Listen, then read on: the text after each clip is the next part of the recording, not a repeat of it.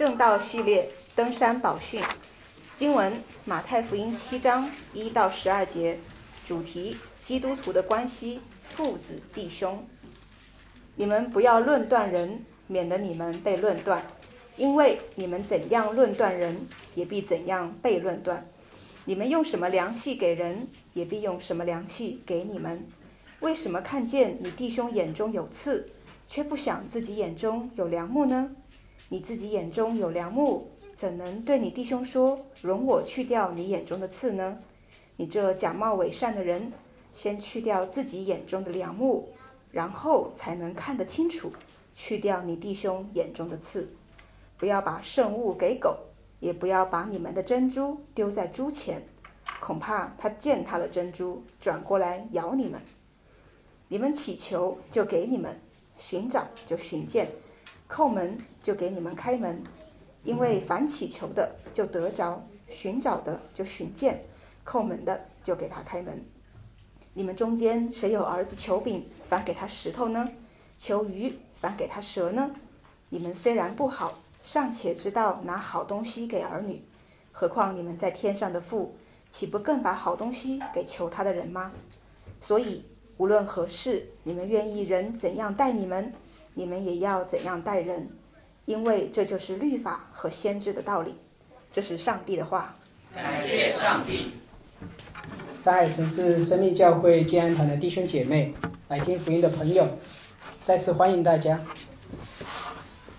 上个主日的讲道，我们提到了钱财和忧虑。今天主日我们会谈到另外一个话题——论断。钱财、忧虑、论断。都是我们所经历的日常，大家就会发现，我们敬拜的是一位无限伟大的神，他超越一切。但另外一方面，这位神并不是遥不可及的，他关心他所造的这个世界，他进入他所造的世界，甚至关心我们日常的琐碎。我们现在生活的一个世界是一个彼此评断的世界。人们会根据外貌、收入、能力等等对我们进行评判，我们也常常用这些标准去评判其他的人。我很喜欢的一本孩子的绘本叫做《你很特别》，这个绘本讲述了一群唯美客人的生活。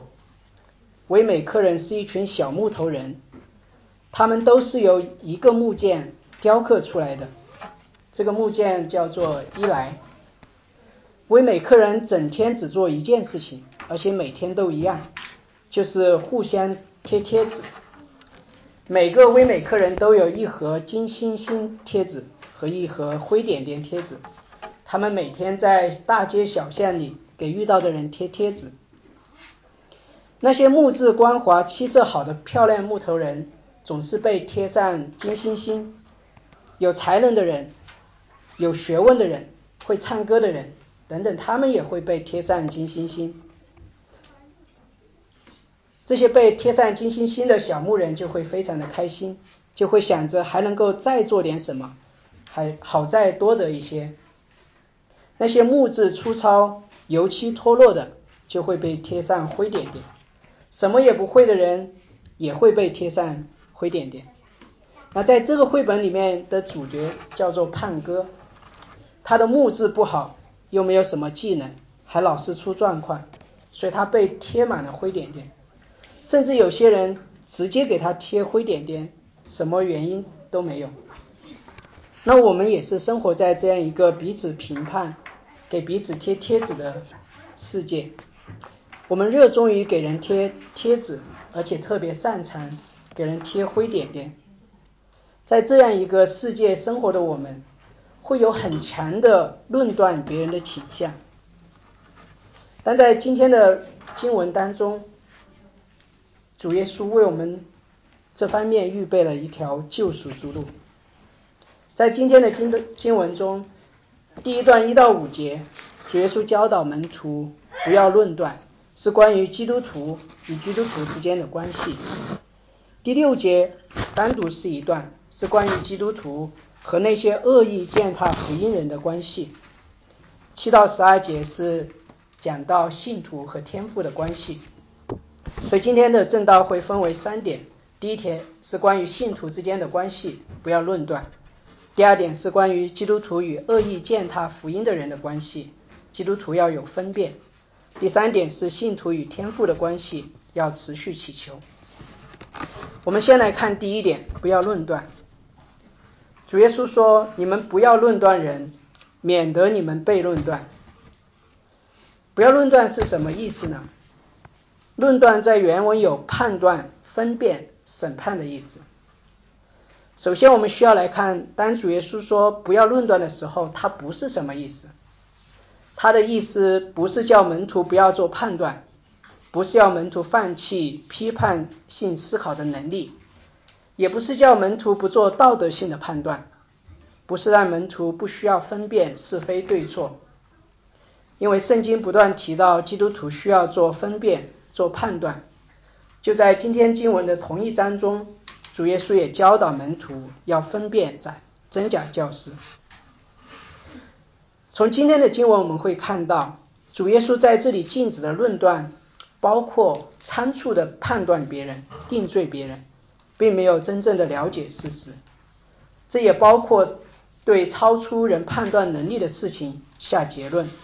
比如对别人的动机或内心的想法论断，论断也包括自以为意的批评别人、定罪别人，希望透过定罪别人显出自己的道德的优越性。论断也包括喜欢在别人的身上寻找罪，盯着别人身上的罪。论断也包括恶恶意的批评，指出别人的罪。并不是出于爱心，不是为了帮助别人，这些都是主耶稣所禁止的论断。接下来，主耶稣告诉我们不要论断的原因。主耶稣说：“你们不要论断人，免得你们被论断。因为你们怎样论断人，也必怎样被论断。你们用什么连器连给人，也必用什么连器连给你们。我们不要论断人。”免得我们被神论断、被神审判。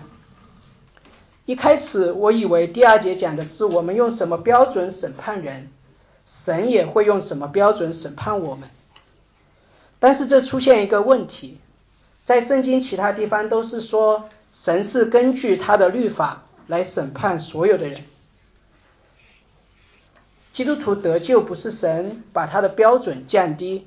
基督徒得救是因为有基督的救赎和基督的辩护，被宣告为义人。但上帝审判他的标准还是他的律法，可以说是最严格的标准。神怎么会根据我们审判别人的标准来审判别人呢？那不是把神的标准降低了吗？所以我排除了这种解释。另外一种解释更合理。耶稣在这里是引用了一个原则。是《生命记》十九章提到的一个司法原则：如果你控告一个人犯罪，结果证明对方是无辜的话，那你就成了诬告。诬告要按照你控告对方的罪罪名来审判，包括中国古代的法律在内，很多国家都有这样的法律，都是这个原则。如果你告张弟兄偷了你家一辆电动车，如果事实上不是如此，你的罪就等同于你偷了一辆电动车，你就要赔一辆电动车。如果你告张弟兄偷了你家一辆特斯拉，如果不是这样，最后你的罪就是就得赔一辆特斯拉出来。如果你告张弟兄杀人，如果不是这样，你的罪就是杀人罪，按照摩西的律法，这样的人应当被处死。所以论断他人后果是严重的，特别是论断他人有严重的严重的罪罪的时候，如果你论断他人一个小小的罪，最后你会说幸好我判断他的罪还比较小。如果你论断他人杀了人，可能就吓死了。用摩西的话说，就犯了杀人罪。这就是耶稣所说的：你用什么量器连给人？你拿了一个很大的量器去连人，最后回来的就是这么大一个量器。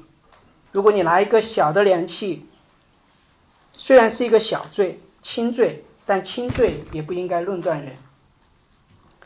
所以这就是耶稣所的说的，你怎么论断，那样的论断就会回来论断你。你用什么量器连人，那样的量器就会来连给你。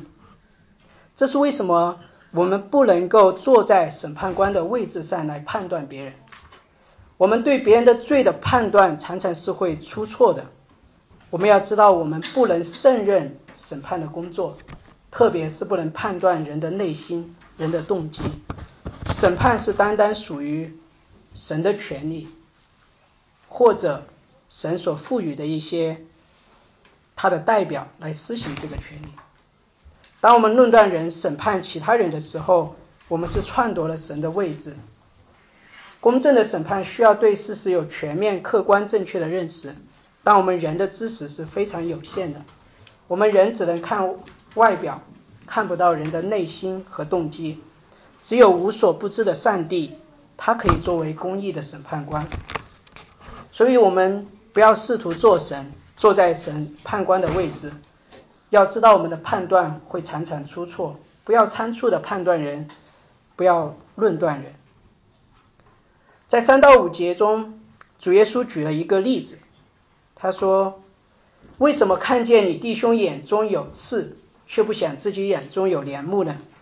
你自己眼中有帘幕，怎能对你的弟兄说：“容我去掉你眼中的刺呢？”你这假冒伪善的人，先去掉自己眼中的刺，然后才能看得清楚，去掉你弟兄眼中的刺。在第四节和第五节这里有一个小的三明治结构，三明治结构就是两端对称，重点内容在中间，就像我们吃的三明治。两端是对称的面包，中间是牛肉或者猪肉。我们用这个来定义这个三明治，重点在这个中间。中文译本看不出来，因为没有保留原文的语序。原文和英文译本可以看出来，这个三明治的中心词就是“你这假冒伪善的人”。外面有两层对称的内容，里面一层对称的内容是自己眼中的帘幕。外面一层对称的内容是弟兄眼中的刺，中间你这假冒伪善的人，这是主耶稣要强调的重点。在前面的讲道当中，我们提到过假冒伪善的人，假冒伪善的人的一个特征是喜悦人的称赞，他们注重外表的行为，希望获得别人的称赞。用神学话术语来说，他们希望在人的面前建立他们自己的义，他们要建立良好的自我形象。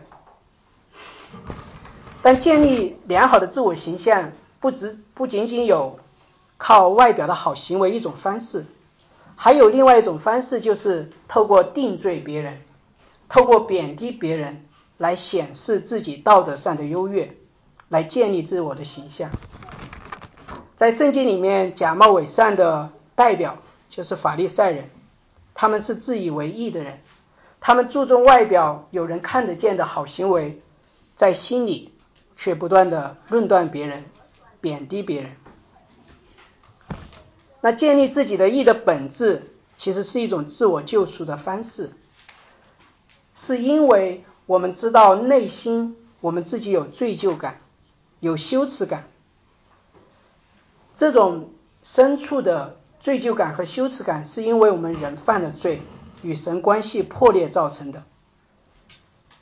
这种罪疚感和羞耻感，使我们罪人在内心深处有很糟糕的自我形象。我们要透过外在的好行为，赢得别人的称赞来遮盖，或者是透过定罪别人、贬低别人来提升我们的自我形象。这是为什么我们内心有很强的倾向要论断人。我们也会发现一个特别的现象，就是我们对别人敏感的罪，往往是我们自己明显的罪。骄傲的人对别人的骄傲很敏感，那些喜欢操控人的对别人的操控很敏感，吝啬的人对别人的吝啬很敏感。约翰斯托德牧师在他的登山宝训的注释书书中说：“事实上，我们经常做的是在别人身上看到自己的缺点，并在他们身上审判我们自己的罪，我们就体验到了自以为意的快乐，而不需要有悔罪的痛苦。”那我换句话就是说。我们不敢直视我们的内心，不敢面对我们自己内心的罪，这是为什么不会花太多时间看自己的罪，而是去看别人，盯着别人的罪，甚至在别人身上寻找自己的罪。当我们寻找到了，我们就透过审判在别人身上看到的自己的罪，来使自己称义，自己却不需要经历被定罪的痛苦。一个经典的例子。就是以色列的君王大卫，先知拿单被上帝派遣去指出大卫王的罪。先知拿单对大卫王讲了一个比方，在一个城里面有一个富人和一个穷人，富人有很多的牛群和羊群，而那个穷人只有一只小母羊羔与他相依为命，其他别无所有。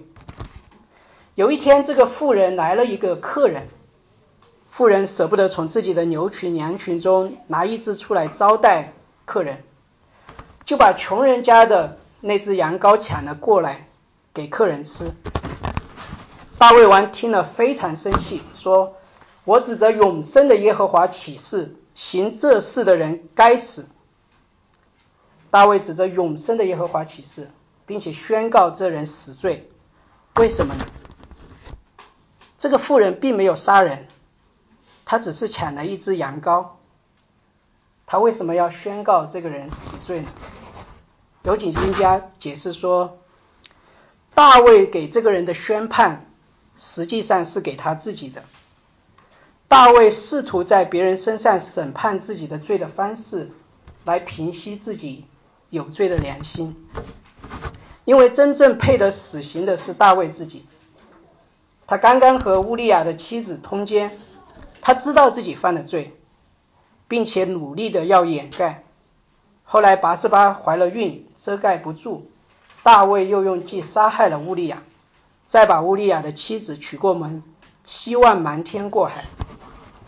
他对自己犯的罪他是知道的，但他不能够不愿意面对自己的罪，他的做法。是在别人的身上看到自己的罪，在别人的身上审判自己的罪。这是为什么我们常常会看到，我们对别人身上的罪会下更严厉的审判，因为在我们自己的内心深处，我们知道我们的罪比我们在别人身上看到的更多，就像大卫王对这个妇人所下的判断审判。所以主耶稣说：“为什么看见你弟兄眼中有刺，却不想自己眼中有帘幕呢？”主耶稣的意思是说，当我们看到别人的罪的时候，是提醒我们思想自己的罪，并且我们自己身上的罪比在别人身上看到的更大。我们的眼中的帘幕需要被除去。我们眼中有帘幕，帘幕。表明我们生命出了极大的很大的疾病。我们需要的不是把我们的罪投射在别人的身上，把那个人钉在十字架上。我们需要有一位弟兄帮助我们，除去我们眼中的帘幕。我们知道我们有这样一位弟兄，他完全的无罪，他是合法的审判官，他眼中没有帘幕，他可以帮助我们除去我们眼中的帘幕。他的做法不是在我们身上找他的罪，而是主动把我们的罪背负在他自己的身上。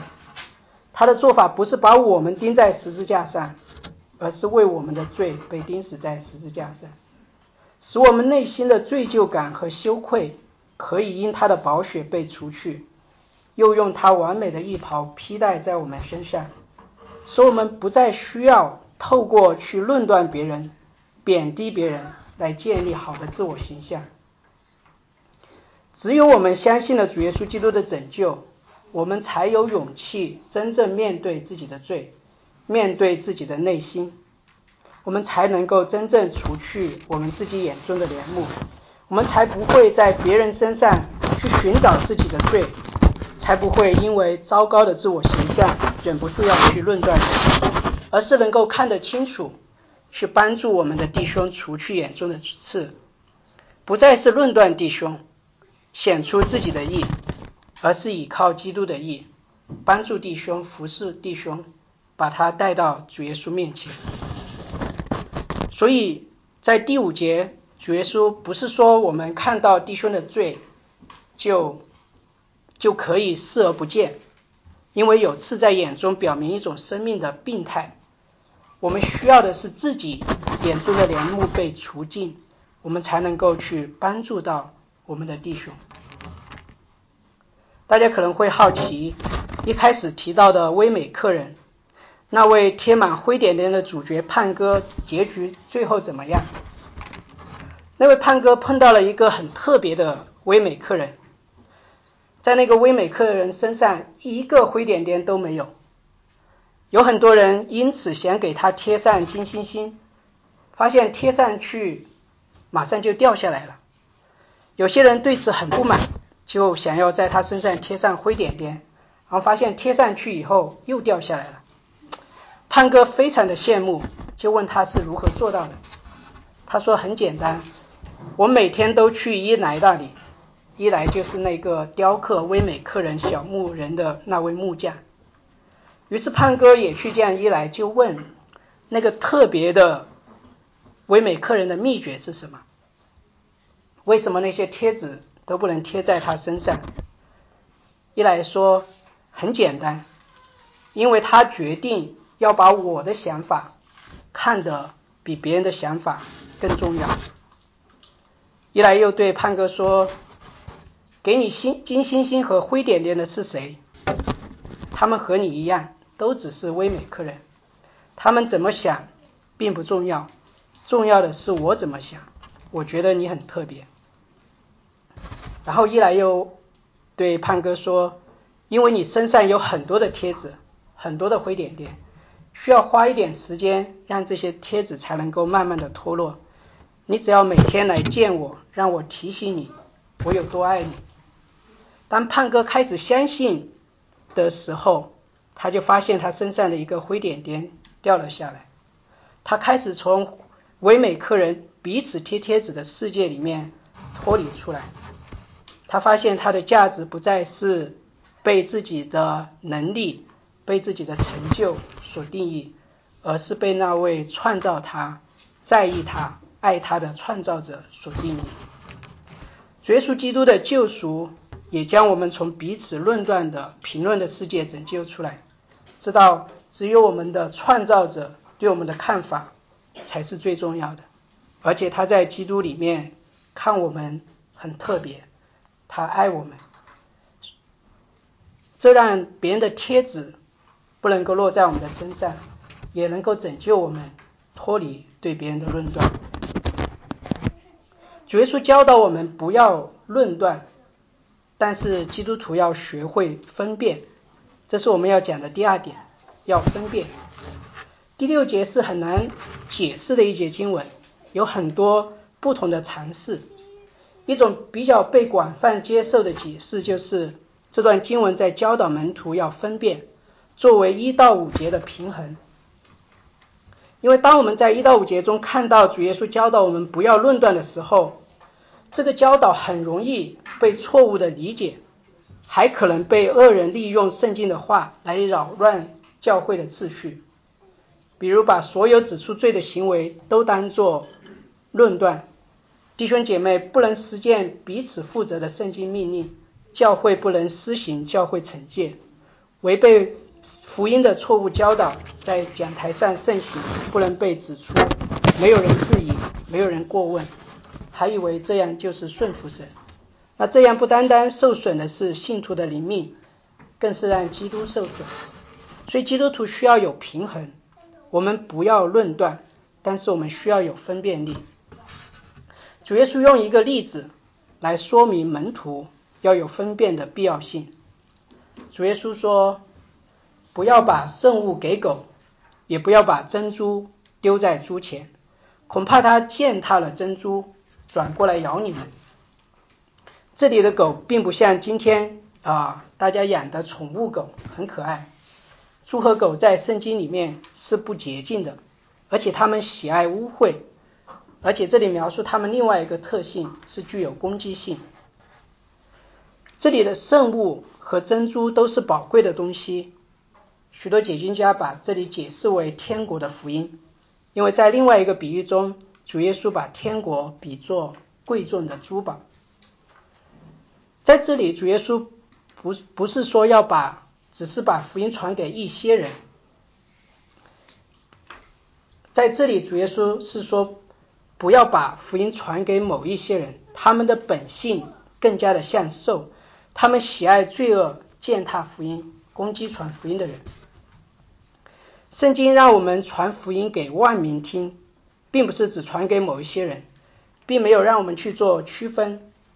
但是，是不是我们需要一直给某些人传福音？他们坚持不信，甚至恶意藐视、诋毁福音的时候，我们需要继续给他们传福音吗？这节经文告诉我们，对于这一类人，我们是可以停止向他们传福音的。这也和新约其他地方的教导是一致的。当主耶稣差遣门徒连连出去传福音的时候，主耶稣就对他们说：“凡不接待你们、不听你们话的人。”你们离开那家或是那城的时候，就把脚上的尘土跺下去。当使徒保罗在传福音的时候，也常常遇到诋毁福音、攻击他的人。他在比西里的安提阿，有些犹太人看到信福音的人多，就嫉妒、应驳保罗所说的话，并且毁谤。保罗就说：“神的道先讲给你们是应当的。”只因你们弃绝这道，断定自己不配配永生，我们就转向外邦人。当保罗在以弗所的时候，他一连三个月在会堂放胆讲道。后来有些人心里刚硬不信，在众人面前毁谤这道，保罗就离开他们，也叫门徒与他们分离。我们同样的在哥林多也看到保罗离开会谈。因为那些犹太人抗拒毁谤福音，保罗就往外邦人那里去。因为这些人明显以恶意的藐视和根深蒂固的轻视拒绝福音的表现，保罗就离开了他们。所以福音一方面要传给万民，但对于有些传福音的对象，当他们持续的抵挡福音、毁谤福音的时候，主耶稣也让我们有分辨，我们是可以停止向他们传福音。当然，这不是一件容易做的决定，是需要神给我们分辨的智慧。所以，这是一些特殊的情形。你可能会说，这样的分辨太难了。是的，这是一件不容易的事。不论是不要论断人，还是存着爱心帮助犯罪的弟兄，还是有属灵的分辨力。或者是要行出登山宝训的教导，都不是我们能够做到的，所以我们需要祷告。我们来看今天的第三点，信徒与天父的关系要祈求。七到八节，主耶稣说：“你们祈求，就给你们；寻找，就寻见；叩门，就给你们开门。因为凡祈求的，就得着；寻找的，就寻见。”叩门的就给他开门，这是关于祷告非常宝贵的应许，让我们知道神听我们的祷告，他会回应我们的祷告。这个应许应该激励我们更多的来向这位神祷告。有时候我们会用这节经文来鼓励非基督徒向神祷告和来寻求神，但是这节经文的上下文是对基督徒说的。我们基督徒常常。向飞机徒讲这个应许，却忘记了自己要抓住这宝贵的应许，向神祷告。你们祈求就给你们，寻找就寻见，叩门就给你们开门。主耶稣在这里给的原因非常的特别，他说：“因为凡祈求的就得着，寻找的就寻见，后门的就给他开门。”好像没有其他附加的原因，就是你祈求就会得着，寻找的就寻见，后门的就开门。在第七节中提到你们，强调的是信徒这个群体。到第八节提到了凡，就是所有每一个人，而且提到他，就是信徒群体当中的每一个人，祈求就得着，寻找就寻见，叩门就给他开门。主耶稣是在鼓励我们这些基督徒，天父不是只回应某些基督徒的祷告，而是凡祈求的就得着，是每一个基督徒。马丁路德说：“主耶稣知道我们是胆怯和害羞的，我们觉得不配和不适合把我们的需要呈现给上帝。我们认为上帝是如此伟大，我们是如此渺小，以至于我们不敢祈祷。这就是为什么基督要引导我们远离这些胆怯的思想，除去我们的疑虑，让我们充满信心，大胆的向前走。所以这个应许是要鼓励我们来祷告的。”但这祷告的宝贵应许，可能也会给我们带来困惑。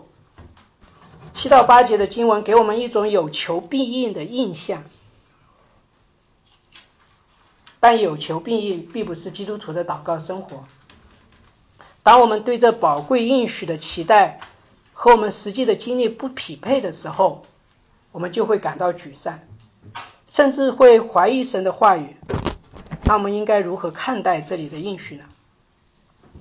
我们需要正确的解释经文，理解这个应许。我们需要把这个应许放回到经文的上下文来理解，而不是抽离上下文。当我们回到上下文，在上文的主导文中，主耶稣已经教导门徒应当如何祷告。我们也讲到，祷告都能应允，并不是好事，因为我们不是要求自己的旨意成就，乃是要求神的旨意成就。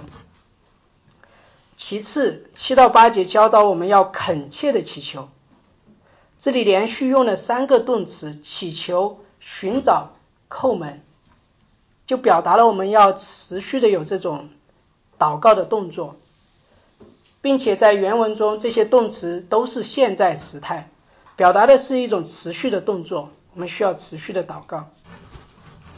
所以雅各书四章二节到三节说：“你们得不着。”是因为你们不求，你们求也得不着，是因为你们妄求，要浪费在你们的宴乐中。主耶稣在主导文教导我们应当为什么祈求，避免了我们的妄求。雅各书这里也告诉我们，我们需要祈求才能够得着。那马太福音七章十一节也说：何况你们在天上的父，岂不更把好东西给求他的人吗？父神是把好东西给求他的人，我们需要祈求，而且需要持续的祈求。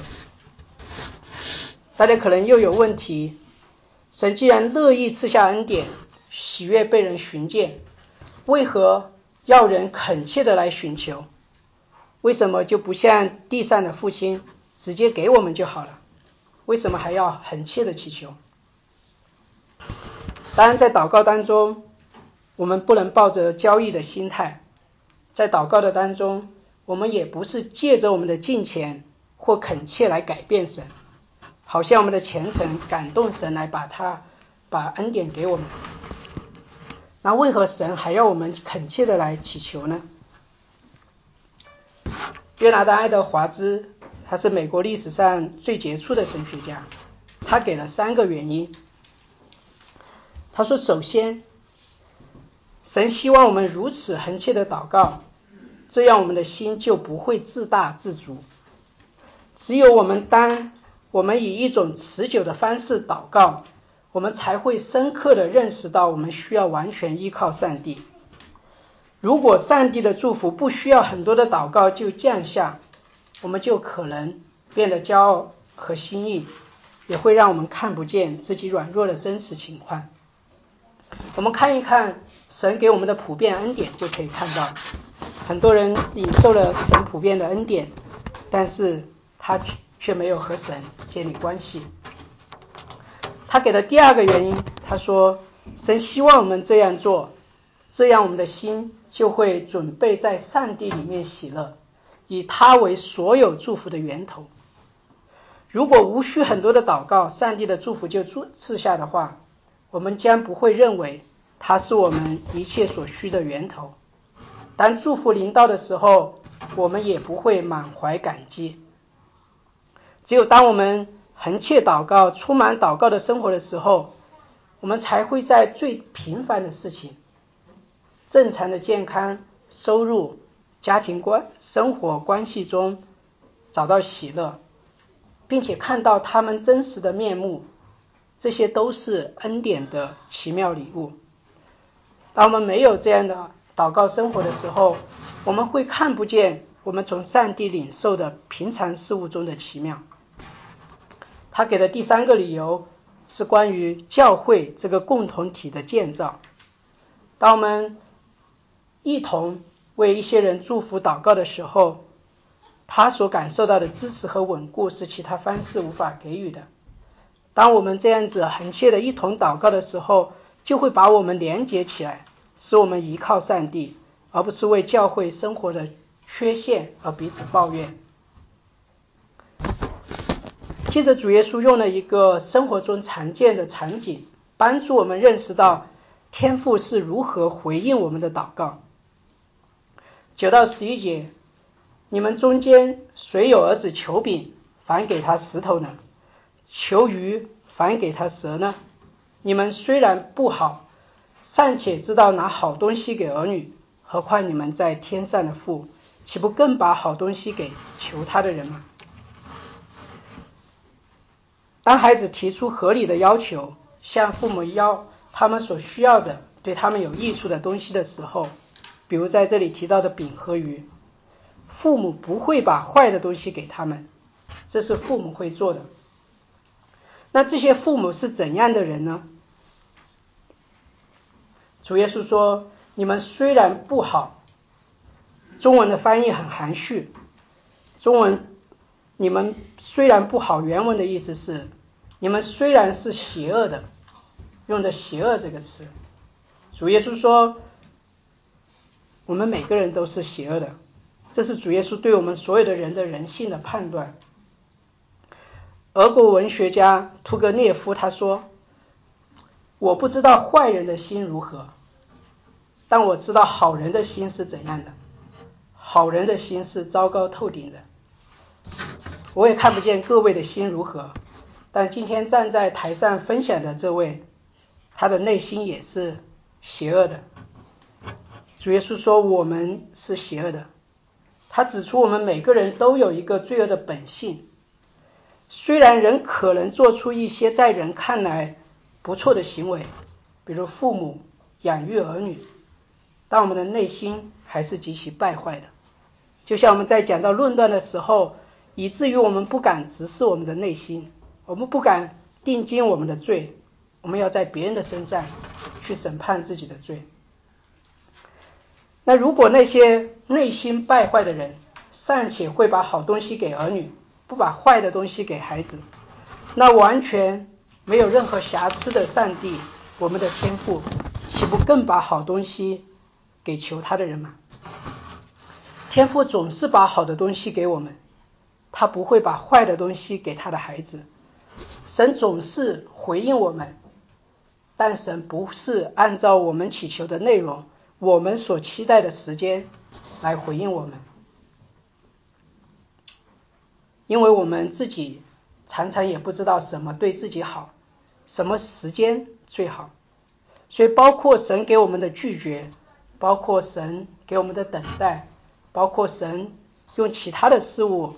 赐给我们，都是神给我们的好的礼物。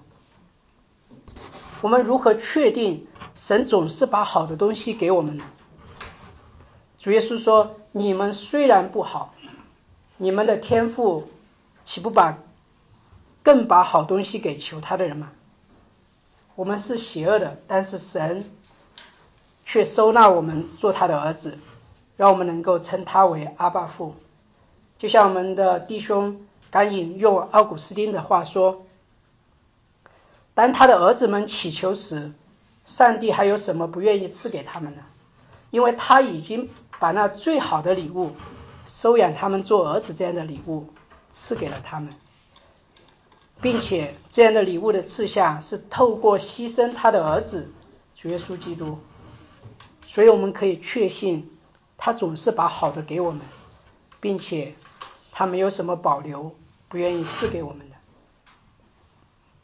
那我们在祷告生活当中需要成长的一点是，我们要意识到什么是父认为对我们是好的东西，这些是神给了我们应许，我们恒切的祈求，他是会把这些对我们有益的事情赐给我们的。我们可以看。圣经里面圣徒他们为什么事情祈求？看主导文，主耶稣教导我们为什么内容祈求？看基督徒生命当中最宝贵的是什么？我们对主的信心、对主的爱、对将来的盼望，这些都是神应许要赐给我们的好东西。我们要学习为这些好的事情来祷告，为自己、为家庭、为教会、为他人来祈求这些美好的事情。那这些上帝借着祷告把恩典赐给我们，不是单单的给我们，神的恩典总是要透过他的百姓赐给更多的人。就好像伊甸园里，伊甸有水进到原子的里面，原子就分为四道河，去环绕全地。所以在十二节主耶稣说：“所以无论何事，你们愿意人怎样待你们。”你们也要怎样待人，因为这就是律法和先知的道理。这节经文常被称为黄金法则，但这节经文也常常被误解。很多人的理解是：当我要如何对待别人的时候，我就想一想，我希望别人如何对待我。那如果我希望别人尊重我，那我就尊重其他人。那我想别人不要论断我，那我就不要论断人。这些好像都很正常，但这种解释有不少的问题。首先，每个人对别人如何对待自己的期待是不一样的，这就让每个人有了自己定标准的机会。每个人可以定自己的标准。第二，作为堕落的人，我们有很多期待别人向我们做的事情，可能是恶的。比如，如果我是一个有毒瘾的人，我可能会希望别人给我买点毒品。那按照这个标准，我是不是应该买一些送给其他的人呢？按更重要的一个原因是，十二节他最后说，这就是律法和先知的道理啊。律法和先知合起来一般一般就是指旧约。那旧约和新约一致对于信徒的生活的标准，不是说我按照我的标准来定。我我的期待来定，我们对待别人的标准是基于神如何恩待了我们。所以十二节，你们愿意人怎样待你们，你们就怎样待人，是被前面的祷告、前面的第十一节所约束的。我们祷告不希望神按照我们祈求的内容、时间来回应我们，因为我们自己很多时候都不知道什么是好的。我们希望天父按照他的智慧来赐给我们好东西，所以我们愿意人怎样待我们呢？我们是希望人像天父、像主耶稣那样来待我们，而我们就要用这样的方式去对待别人。父爱我们，他总是把好东西赐给我们，而我们要把这些好东西带给其他的人，让我们成为祝福的管道。我们一同祷告，天父，我们总是在用各样的方式寻求自我救赎。